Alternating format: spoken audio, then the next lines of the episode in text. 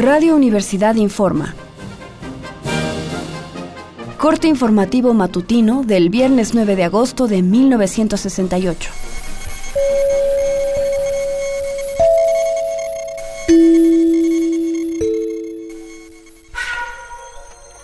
Esta mañana representantes de 38 comités de lucha de la UNAM, las normales, Chapingo y el IPN se reunieron en las instalaciones de Zacatenco de este último instituto. Les presentamos un resumen a continuación. En primer lugar, la Asamblea consideró insatisfactoria la respuesta que el regente dio ayer al pliego petitorio. Esto se debe a que Corona del Rosal solo respondió a una de las demandas, y esta sería dirigida únicamente por el director del Politécnico. Por tales motivos, se rechazó la propuesta del regente.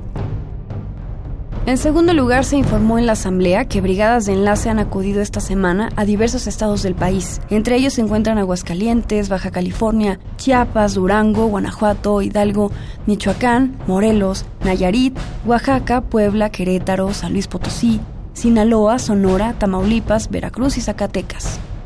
En dichos estados, estudiantes de más de 70 instituciones de enseñanza superior han organizado huelgas de apoyo y manifestaciones de solidaridad con el movimiento estudiantil.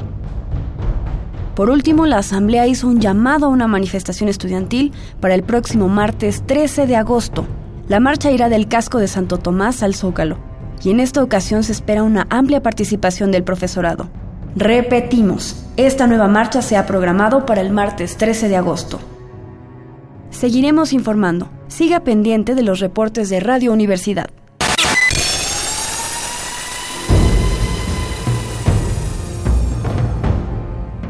M68 50 años del movimiento estudiantil.